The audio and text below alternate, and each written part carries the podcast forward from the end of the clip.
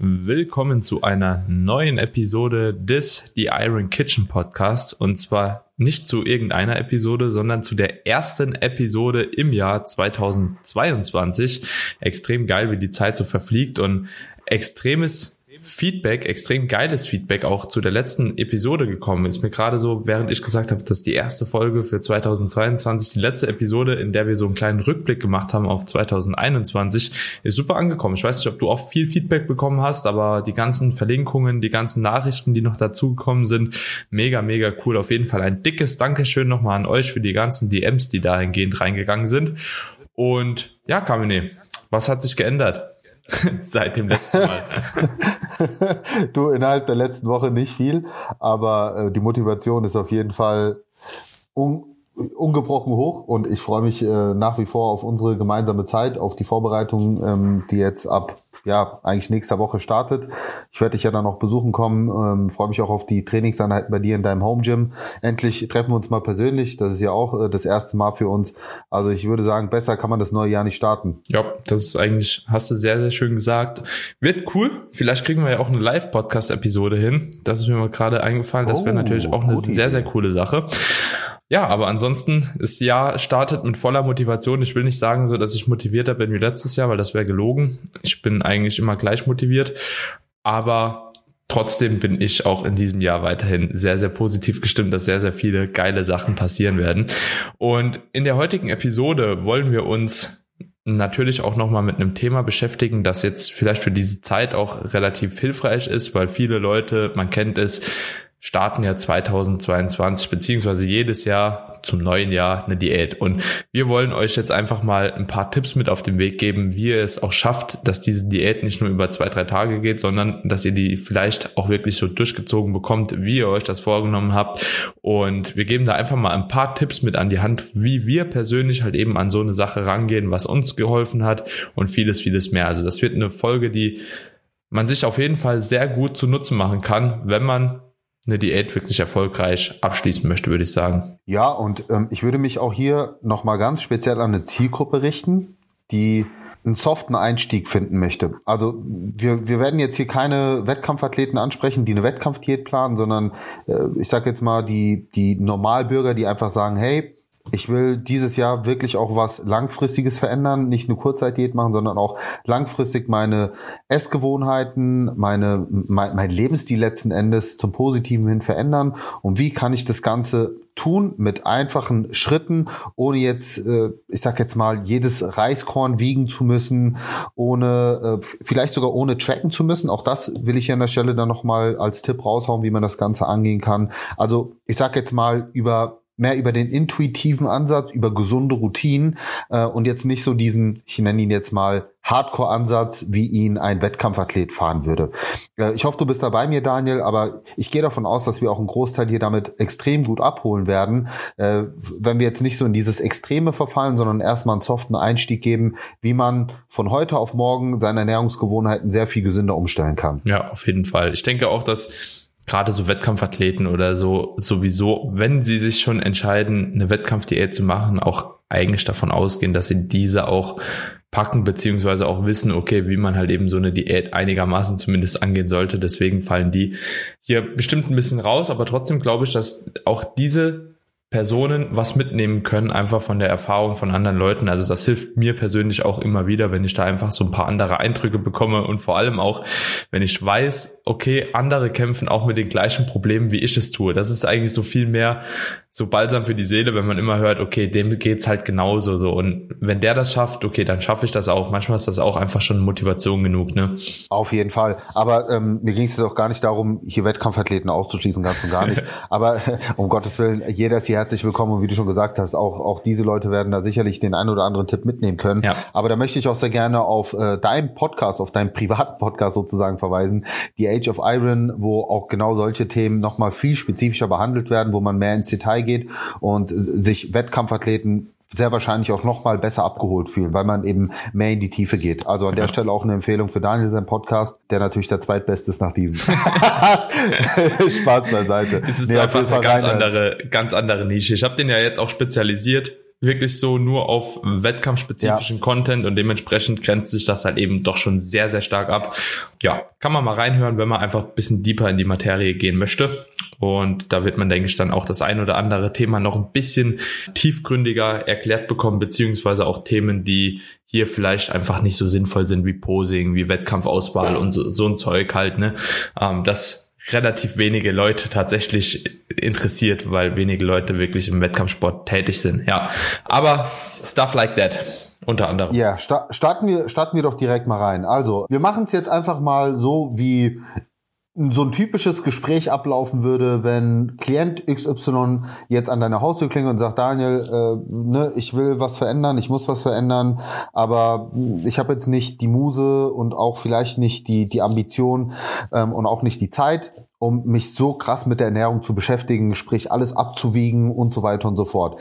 Was wären so die ersten Tipps, die du so einer Person geben würdest, wenn es darum geht, die Ernährung umzustellen? Ja, also ich glaube, eine, eine Sache, die sehr, sehr leicht ist und die wirklich sehr, sehr leicht ist und jeder auch umstellen kann, wenn er nur will, ist erstmal zuckerhaltige beziehungsweise kalorienhaltige Getränke aus der Ernährung rauszustreichen. So, das ist so für uns irgendwo mittlerweile unverständlich, wie man auch Zucker trinken kann, aber äh, so es sind sehr, sehr viele Leute tatsächlich, die halt eben noch Cola trinken, Fanta trinken und auch einen Orangensaft hier und da und Kaffee mit, extra Fettmilch und noch den Latte Macchiato hinterher und keine Ahnung. Also es sind schon viele Sachen, die man mit Zucker und auch teilweise mit Fett anreichern kann und die sollte man einfach weglassen. Und ich muss auch wirklich sagen, hier Props an Deutschland. Also was wir für eine Auswahl an zuckerfreien Getränken hier haben, das ist wirklich der absolute Wahnsinn. Also können wenige Länder mithalten. Immer wenn ich so ins Nachbarland Österreich oder so fahre, ne, dann denke ich immer so, wo bin ich hier gelandet? Wo sind die ganzen Leitprodukte und so?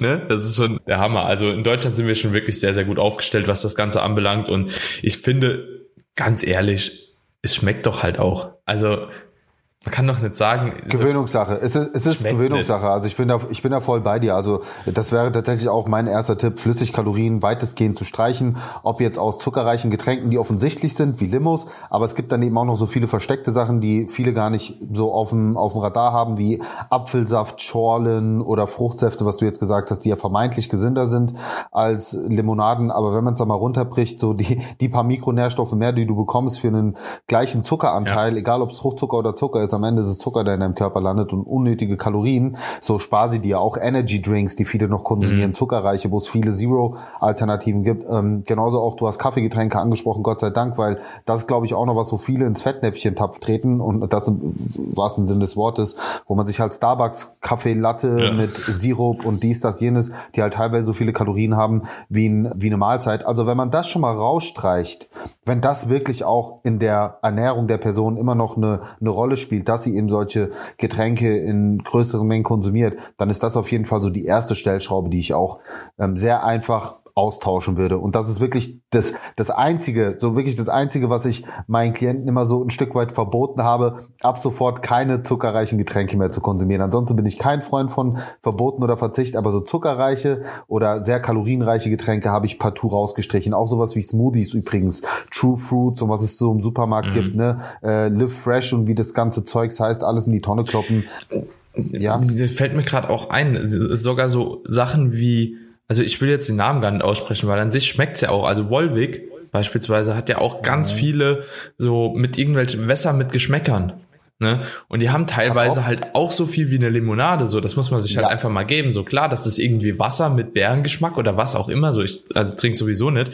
Da gibt's welche, die sind relativ smooth und so haben 50 Kalorien, aber wenn man sich gar nicht damit beschäftigen will, bleibt bei Wasser oder irgendwas, wo wirklich Zero klar definiert draufsteht. So, dann macht man sich das Leben einfach leichter. Ja. So. Genau. Ja. Und es ist genauso auch bei Kaffee. Ja, wenn du willst, dann trink vielleicht einen Kaffee mit Milch, wenn du einen schwarzen trinken kannst, aber fang dir dann an, direkt zum Cappuccino, Latte zu greifen und so weiter, weil da haut man sich halt eben doch auch mehr rein, wie man eigentlich so denkt. Also ich habe auch schon ein paar Mal die Erfahrung gemacht, als ich dann im Nachgang getrackt habe, so, und dann dachte, oh, ja, gut, hätte ich jetzt lieber irgendwas anderes für gegessen, ne? Bin ich bei dir. Also ich will niemanden sein, sein Cappuccino oder sein Milchkaffee am Tag nehmen. Ja. Wenn das so, wenn er so einen trinkt und das einfach braucht und das ist so sein Ritual, top, genieß ihn. Aber was ich halt problematisch finde, wenn man dann vier, fünf über den Tag verteilt ja. trinkt. Das sehe ich halt als genau. Problem. Deswegen, ich bin immer ein Freund von einer gesunden Balance. Ein, einer am Tag, den du dann auch dir schmecken lässt, ist in Ordnung. Einfach die Kalorien so ein bisschen im Blick behalten, weil er kann halt zwischen 50 und 100 Kalorien haben, je nachdem, wie viel ja. Milch drinne ist, ob Vollfett, ob Lowfett, ob du dann noch Zucker reinmachst, den ich sowieso auch meiden würde, weil da, dafür gibt es wirklich mittlerweile mehr als genug Alternativen. Mhm. Aber ich würde den Punkt an der Stelle mal ja. soweit abhaken und übergehen zum nächsten Punkt, ähm, den ich sehr, sehr gerne einwerfe. Und das wäre auf jeden Fall der Person zu empfehlen, mehr Gemüse und oder beziehungsweise zu jeder Mahlzeit entweder eine gute Portion Obst oder Gemüse zu konsumieren, wobei ich immer ein Freund davon bin, das Verhältnis so von five a day die klassische Empfehlung so zu halten, dass ich drei Portionen Gemüse empfehle und dann zwei Portionen Obst. Ähm, beim Gemüse habe ich zum Beispiel immer so gesagt, ähm, ungefähr zwei Hände voll, zwei gestrichene Hände voll entspricht ungefähr einer Portion. Und beim Gemüse habe ich immer gesagt, so ey, äh, beim Obst, so eine Banane ist eine Portion, eine Orange ist eine, ein Apfel, ne, und alles, was loses Obst ist, war dann auch bei mir so zwei gestrichene Hände voll. Wenn zum Beispiel Beerenfrüchte waren oder bei Weintrauben muss man so ein bisschen vorsichtig sein, weil die halt kalorisch ein bisschen übers Ziel hinausschießen. Aber selbst da sage ich, weißt du, von Obst ist noch keiner dick geworden. Also mhm. wenn das deine Süßigkeit ist, dann gönn dir von mir aus lieber zwei Hände voll Weintrauben anstatt eine, eine Packung Gummibärchen so. Aber das sind, das wäre so meine Empfehlung. Ähm, konzentriere dich darauf, wirklich zu jeder herzhaften Mahlzeit eine Portion Gemüse und zu jeder süßen Mahlzeit, zum Beispiel wenn du dir einen Quark anrührst oder ein Porridge machst, äh, schnipp schnippel dir einen Apfel rein oder ein paar Beerenfrüchte, sowas in der Richtung. Mhm. Ja, das sind auf jeden Fall schon gute Tipps. Ich sag auch, wenn jemand wirklich abnehmen will, achtet einfach auch drauf, wenn man Gemüse und Obst isst, dass ihr einfach das Qualitative nutzt. So, ich finde, da sind halt eben Beeren und Kiwis so der Gamechanger in der Diät, ne, weil die halt sehr, sehr viele Ballaststoffe auch haben und dadurch auch ziemlich satt machen und super mikronährstoffreich sind.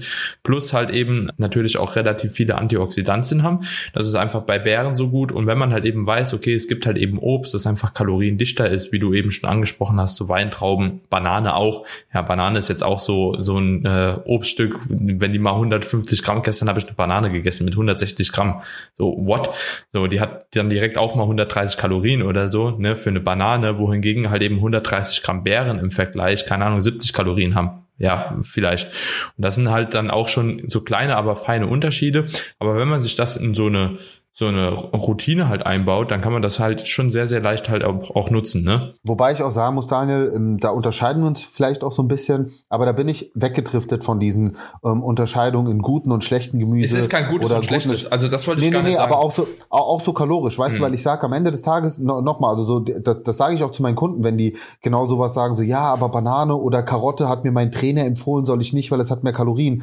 Und dann sage ich immer, ey Leute, also wer, da fängt für mich auch ein Stück weit, wenn man das ins Extreme treibt, eine Art Essstörung an. Wirklich. Das ist, klingt jetzt sehr extrem, aber es ist wirklich so. Wenn man anfängt, beim Gemüse und beim Obst akribisch zu tracken und auf so Kleinigkeiten zu achten, ist das immer so ein erster Step für mich. Hm. Ähm, deswegen, wenn jemand wirklich sagt, so, ey, eine Banane ähm, schmeckt mir, das ist mein Lieblingsobst oder das ist so meine Süßigkeit, die ich mir dann reinpacke, lieber das, anstatt dass du Cravings später bekommst ja, auf richtige Süßigkeiten. Voll. Verstehst du? Ja, ja. So, deswegen, das ist so meine Balance. Und übrigens zum Beispiel auch so beim intuitiven Tracken sage ich auch, würde ich, würde ich tatsächlich kein Gemüse und Obst wiegen. Also, wir, ne, wie gesagt, wir wollen jetzt hier keine Wettkampfdiät, sondern es geht wirklich mhm. um Leute, die allgemein etwas umstellen möchten. Da sag ich, du brauchst dein Gemüse oder so jetzt nicht unbedingt wiegen. Beim, und beim Obst, wenn du dich an die Standardportion hältst, man hat eine Banane 100 Gramm, man hat sie 150, ja. manchmal hat sie vielleicht aber auch 80 Gramm. Ja, oder du kannst dir im Vorfeld einfach Bananen kaufen, die jetzt nicht gigantisch sind. Und dann hast du es ja auch plus minus so äh, in, in dem Bereich gehalten. Aber da, ja. da bin ich echt ein Freund von so, gerade beim in, intuitiven Diäten,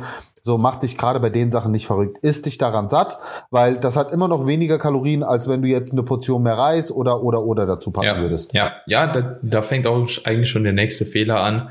Wenn du nicht trackst, ja, solltest du trotzdem deine Lebensmittel wiegen. Tatsächlich, das ist auch so ein kleiner Tipp. Man verschätzt sich bei kaloriendichten Lebensmitteln doch relativ leicht. Gerade gutes Beispiel Reis. Ich finde, bei Reis hat man sich wirklich super schnell mal verschätzt, insbesondere wenn man halt auch größer, größere Mengen kocht, vielleicht auch für die Family oder so, also nicht nur für sich selbst, sondern dann direkt für mehrere Personen.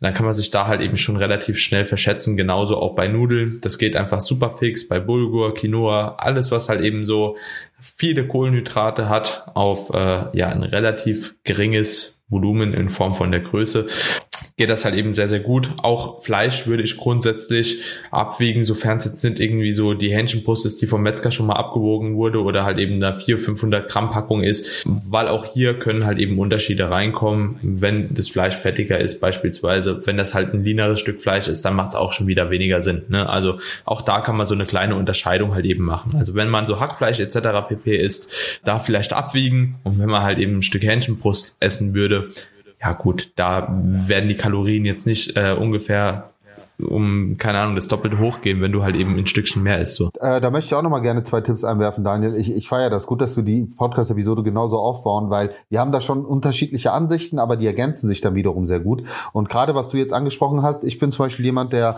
versucht, so wenig wie möglich zu wiegen, sage aber tatsächlich auch, gerade bei, der, bei den Lebensmitteln, die du jetzt genannt hast, Reis, Couscous, Nudeln, auch Haferflocken, das sind so einzelne Komponenten, die ich dann tatsächlich auch wiegen würde. Also zum Beispiel Gemüse und Obst würde ich nicht wiegen wiegen. Ähm, Fleisch und Fisch zum Beispiel auch nicht. Da orientiere ich mich ganz gerne so an der Handflächengröße als Tipp. Sag mal, so, so ein handflächengroßes, dickes Filet, da hast du meistens so deine 150 Gramm abgedeckt. Da kannst du ungefähr von ausgehen, ob es jetzt ein bisschen mehr oder weniger ist. Macht ja am Ende nicht den Unterschied. Aber bei Reis und Haferflocken und so, da kann man sich halt sehr, sehr schnell überschätzen. Und was ich da auch empfehle, wenn man sagt, boah, ich will jetzt nicht jedes Mal meinen Reis abwiegen, jedes Mal meine Haferflocken. Ich habe es zum Beispiel mittlerweile so, ich habe so Messlöffel, also auch in meiner Haferflockenschüssel habe ich so mhm. Und da habe ich einmal gewogen, wie viel ein gestrichener Messlöffel ist. Das sind genau 40 Gramm. Und so weiß ich jetzt, wenn ich eineinhalb nehme, sind 60 Gramm. Wenn ich einen nehme, sind 40. Wenn ich zweieinhalb nehme, sind 100. Und, oder genauso auch Schüsseln. Ich habe zum Beispiel, ich ähm, tue ja immer alles roh wiegen. Und ich habe zum Beispiel eine, also eine Müslischüssel, wo ich genau weiß, wenn ich die Müslischüssel halb voll mache, dann sind das äh, 200 Gramm Trockenreis. Und das kann man ja dann, verstehst du, was ich meine? Ja. Also, dass man sich dann auch so einzelne Gefäße raussucht, aus denen man dann immer isst oder aus dem man sich die Sachen abwiegt. Und dann kann man sich irgendwann auch das ähm, Wiegen ersparen, wenn man das halt entspannt angehen möchte. Hm, ja, voll. Wie würdest du es machen, wenn jetzt beispielsweise so Lebensmittel wie ein Lachs oder so? Also würdest du da auch einfach sagen, okay, Portionsgröße? Ja, Portionsgröße, weil letzten Endes, wenn du Lachs kaufst, sind die immer vorportioniert auf ja. 125 Gramm. Außer es halt so ein frischer, ja. Genau, ja. und wenn es ein frischer ist und ich sag so, du kaufst ein frischen, frisches Lachsfilet mit 700 Gramm und ich mache dann zum Beispiel so, ich schneide mir den schon vorher dann in, in fünf Teile zum Beispiel und da weiß ich, okay, also nochmal, ob, ob, das, ob das eine jetzt 110 wiegt, das andere 120, das andere 130, das andere dann 90, macht ja am Ende echt nicht viel aus. Und da finde ich, muss man sich mhm. auch mental so ein bisschen entspannen, weil wenn du wenn du im Laufe der Woche, sage ich mal, alle sieben Teile gegessen hast, dann ist ja netto gesehen, trotzdem hast du ja die 700 Gramm gegessen. Deswegen ist ja an sich egal. Du sollst halt nicht natürlich das eine 200 Gramm Stück und das andere 100 Gramm Stück machen. Mhm. Aber wenn sie ungefähr gleich sind, dann würde ich es so machen, ich filetiere mir das vorher, friere mir das ein und dann habe ich meine Portionsgrößen. Das mache ich auch mit Hackfleisch so oder auch mit Hähnchen. Wie du schon gesagt hast, wenn du eine 500 Gramm Packung Hähnchen kaufst und da sind jetzt drei oder vier Filets drinne, dann brauche ich die jetzt nicht ne, noch, noch mal extra wiegen, dass jedes 125 Gramm ist, weil das eine wird wahrscheinlich 140 haben und das andere 120 und dann ist es aber auch okay. Mhm. Ja, voll. Bin, bin, bin ich bei dir. Einzigste, was ich jetzt noch so äh, in den Raum werfen würde, was ich abwiegen würde, wären Nüsse, Nüsse etc. pp.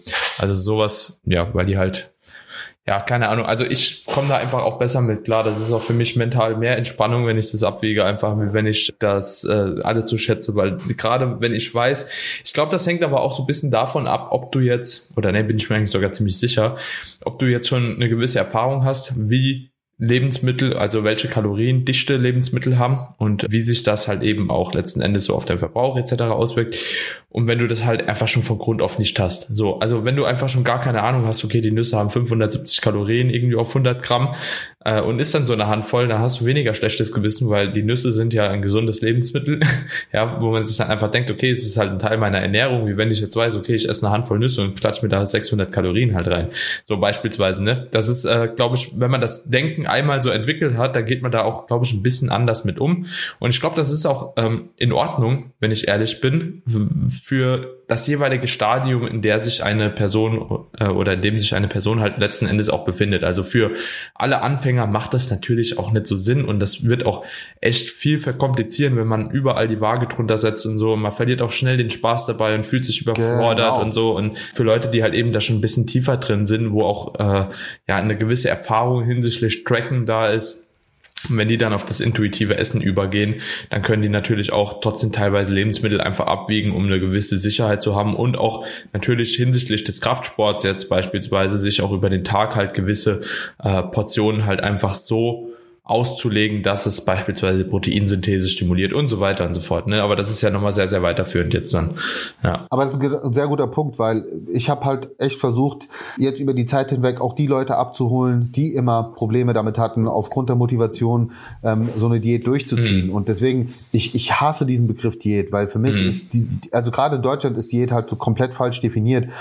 Mir ist es immer wichtig, den Leuten zu erklären, dass es hier um eine langfristige Veränderung geht. Und langfristige Veränderungen schaffen wir halt nur über gesunde Routinen. Und gesunde Routinen schaffen wir eben nur über Wiederholung. Und wiederholen, wiederholen, wiederholen. Es ist eine Sache der Übung, ja. wie im Training auch. Und deswegen versuche ich eher mit so Sachen die Leute erstmal dazu zu motivieren, auch diese Routinen immer wieder zu nutzen. Ja, dass man zum Beispiel sagt, hey, nutzen ein Esslöffel Olivenöl, es entspricht 10 Milliliter, ein Teelöffel 5 Milliliter, zwei Hände voll, eine Hand. Verstehst du, mit so Sachen zu arbeiten, weil das halt für die Leute einfach ist, im Alltag umzusetzen. Und am Ende der Gewinn darüber, sehr viel höher ist, als wenn ich von Anfang an sage, nutz die Waage, wieg alles akribisch ab und so. Weißt du, dann verlieren die Leute die Motivation, weil dann sollen sie auch noch Schritte sammeln, dann sollen sie vielleicht auch noch zum Sport gehen und, und, und, und, und. Und das sind einfach viele Sachen, die für eine Person auf der anderen Seite, und ich meine, du darfst nicht uns sehen als klassischen Kunden, sondern jetzt mal wirklich die Person, für die das erstmal alles so ein, so ein, so ein Lebenswandel ist letzten Endes. Sie muss so viel verändern.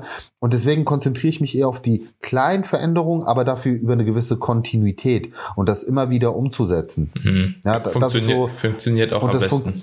Genauso auch, äh, sorry, letzter Punkt. Ich weiß nicht, ob du mal davon gehört hast. Es gibt ja zwei Coaching-Ansätze. Es gibt den exklusiven Ansatz und den inklusiven Ansatz. Hast du mal davon gehört? Ähm, ist ja ähnlich wie bei der extrinsischen und intrinsischen Motivation. Nee, ne? nee, das ist tatsächlich was komplett anderes. Also bei, beim, bei der, beim, beim, ex, beim exklusiven Ansatz ist es so, dass der, der, ich sag mal, der alte Coaching-Ansatz, psychologisch macht das halt nicht viel Sinn, weil da nimmst du den Leuten was weg. Du sagst zum Beispiel, ne, trink das nicht mehr, ist das nicht mehr, ist das nicht mehr, ist das nicht mehr. Beim inklusiven Ansatz arbeitest du anders herum. Du sagst, ey, ist das mach das, mach jenes. Zum Beispiel, ähm, isst mehr Gemüse, isst mehr Protein. Das heißt, im Prinzip gibst du den Leuten mehr. Und jetzt überleg doch mal, was passiert. Allein dadurch, dass die Leute anfangen, zum Beispiel zu jeder Mahlzeit Protein zu essen, zu jeder Mahlzeit noch eine Portion Gemüse zu essen, fallen viele der Dinge, die du denen von vornherein eigentlich wegnehmen möchtest, schon raus, weil sie zum Beispiel besser gesättigt sind. Mhm. Wenn du jetzt, verstehst was ich meine?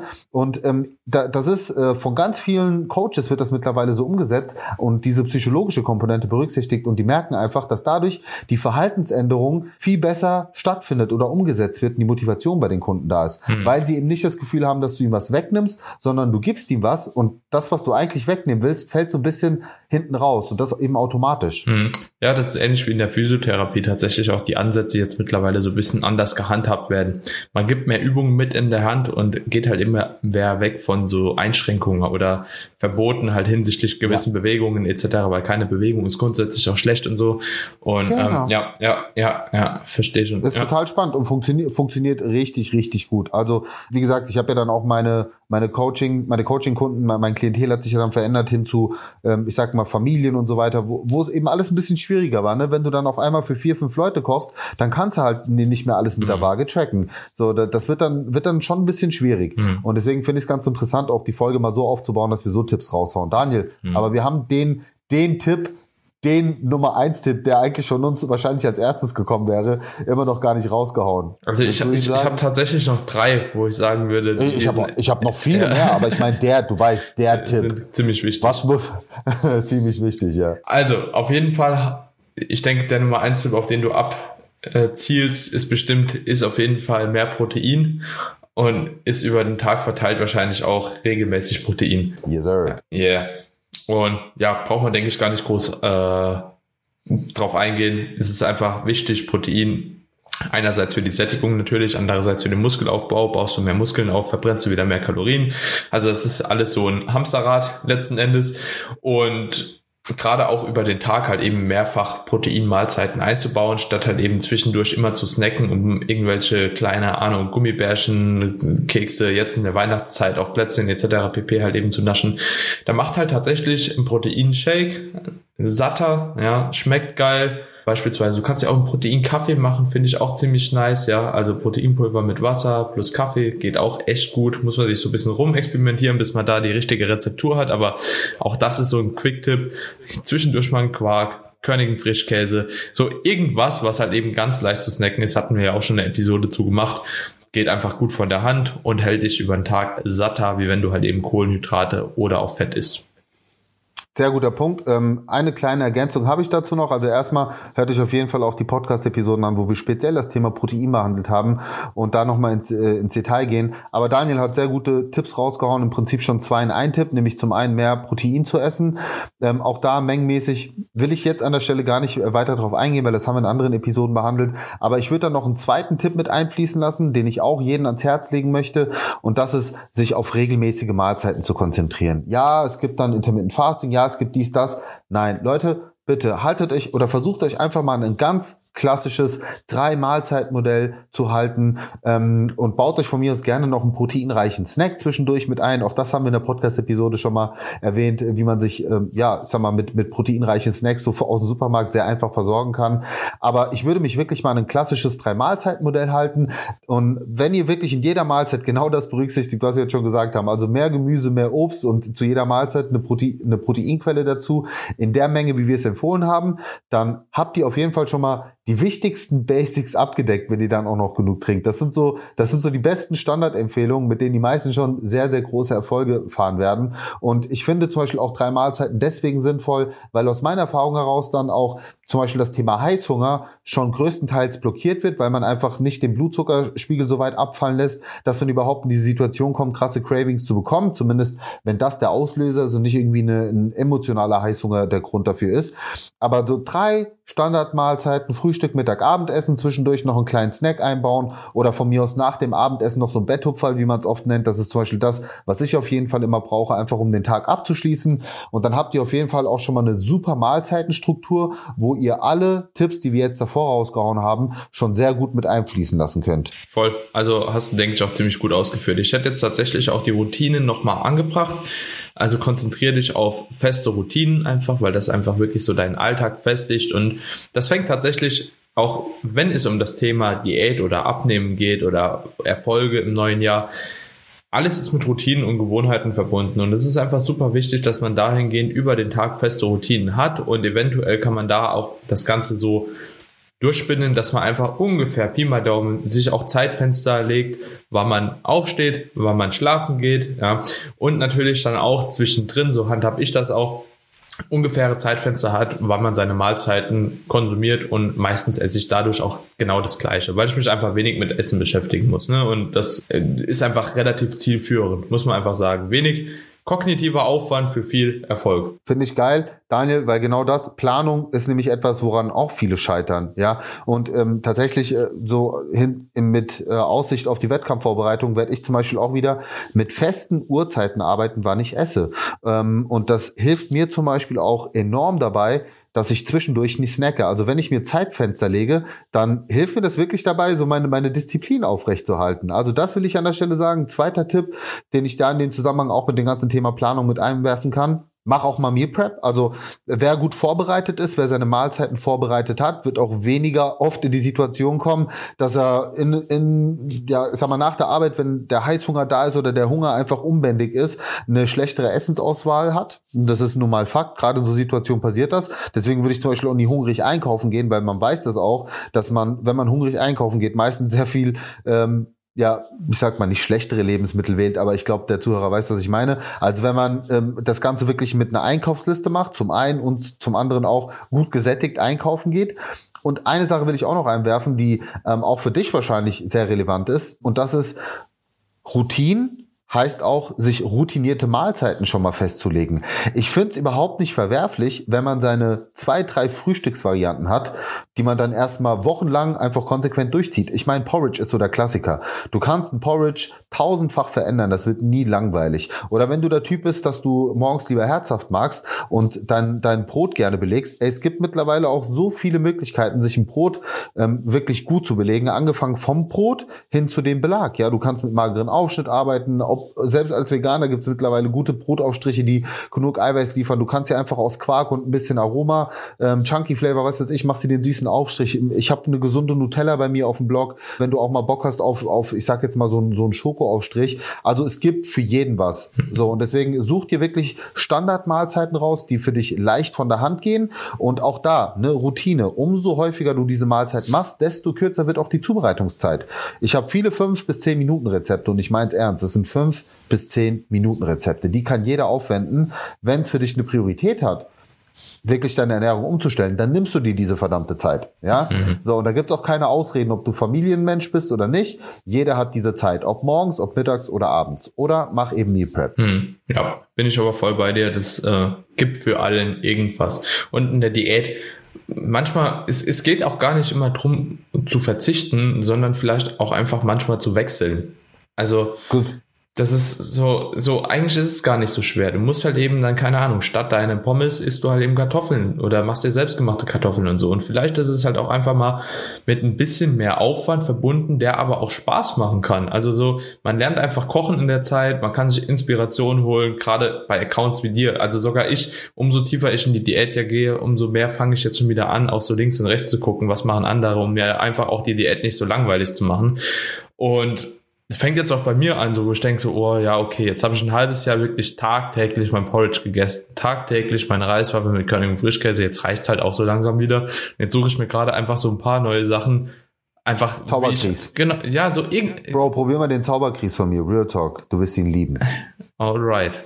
ja, schau dir das mal an, Zauberkries. Richtig einfache Nummer. Ja, und da, weißt du so, das sind einfach, ähm, wenn man merkt, okay, man fühlt sich langsam ausgebrannt, bevor man dann aber hingeht und guckt, okay, ich esse jetzt dann halt eben, keine Ahnung, statt mein Proteinriegel abends nochmal ein Eis oder ich esse statt mein Porridge dann doch irgendwie nochmal die belegten Brötchen mit allem drum und dran und ja gut, dann suche ich mir einfach irgendwas anderes, was halt gesund ist und eine Alternative bietet so und dann kann ich immer noch mal wechseln und ich glaube, wenn man das geschafft hat irgendwann, so das zu verstehen, dass man halt eben viele Möglichkeiten hat, um, dann, ja, eine Diät ist eigentlich nicht so schwer. Also wirklich, die ist nicht schwer. Da, Daniel, du, äh, ohne Mist, das ist eigentlich der perfekte Zeitpunkt, um diese Episode abzuschließen, weil du hast im Prinzip genau meinen Leitsatz, ja, den IQ Sketch Leitsatz, nochmal sehr schön zum Ende ausgeführt, nämlich, es geht nicht um Verzicht, es geht darum, bessere Alternativen für sich zu finden. Und genau das ist es. Wenn du Bock hast auf Gummibärchen, mach meine Götterbärchen. Wenn du Bock hast auf ein, äh, keine Ahnung, Snickers, mach dir doch einfach eine Snickers Bowl, die dir einen annähernd gleichen Geschmack liefert, aber bessere Nähr. Und genau darum geht's. Die Leute müssen für sich einfach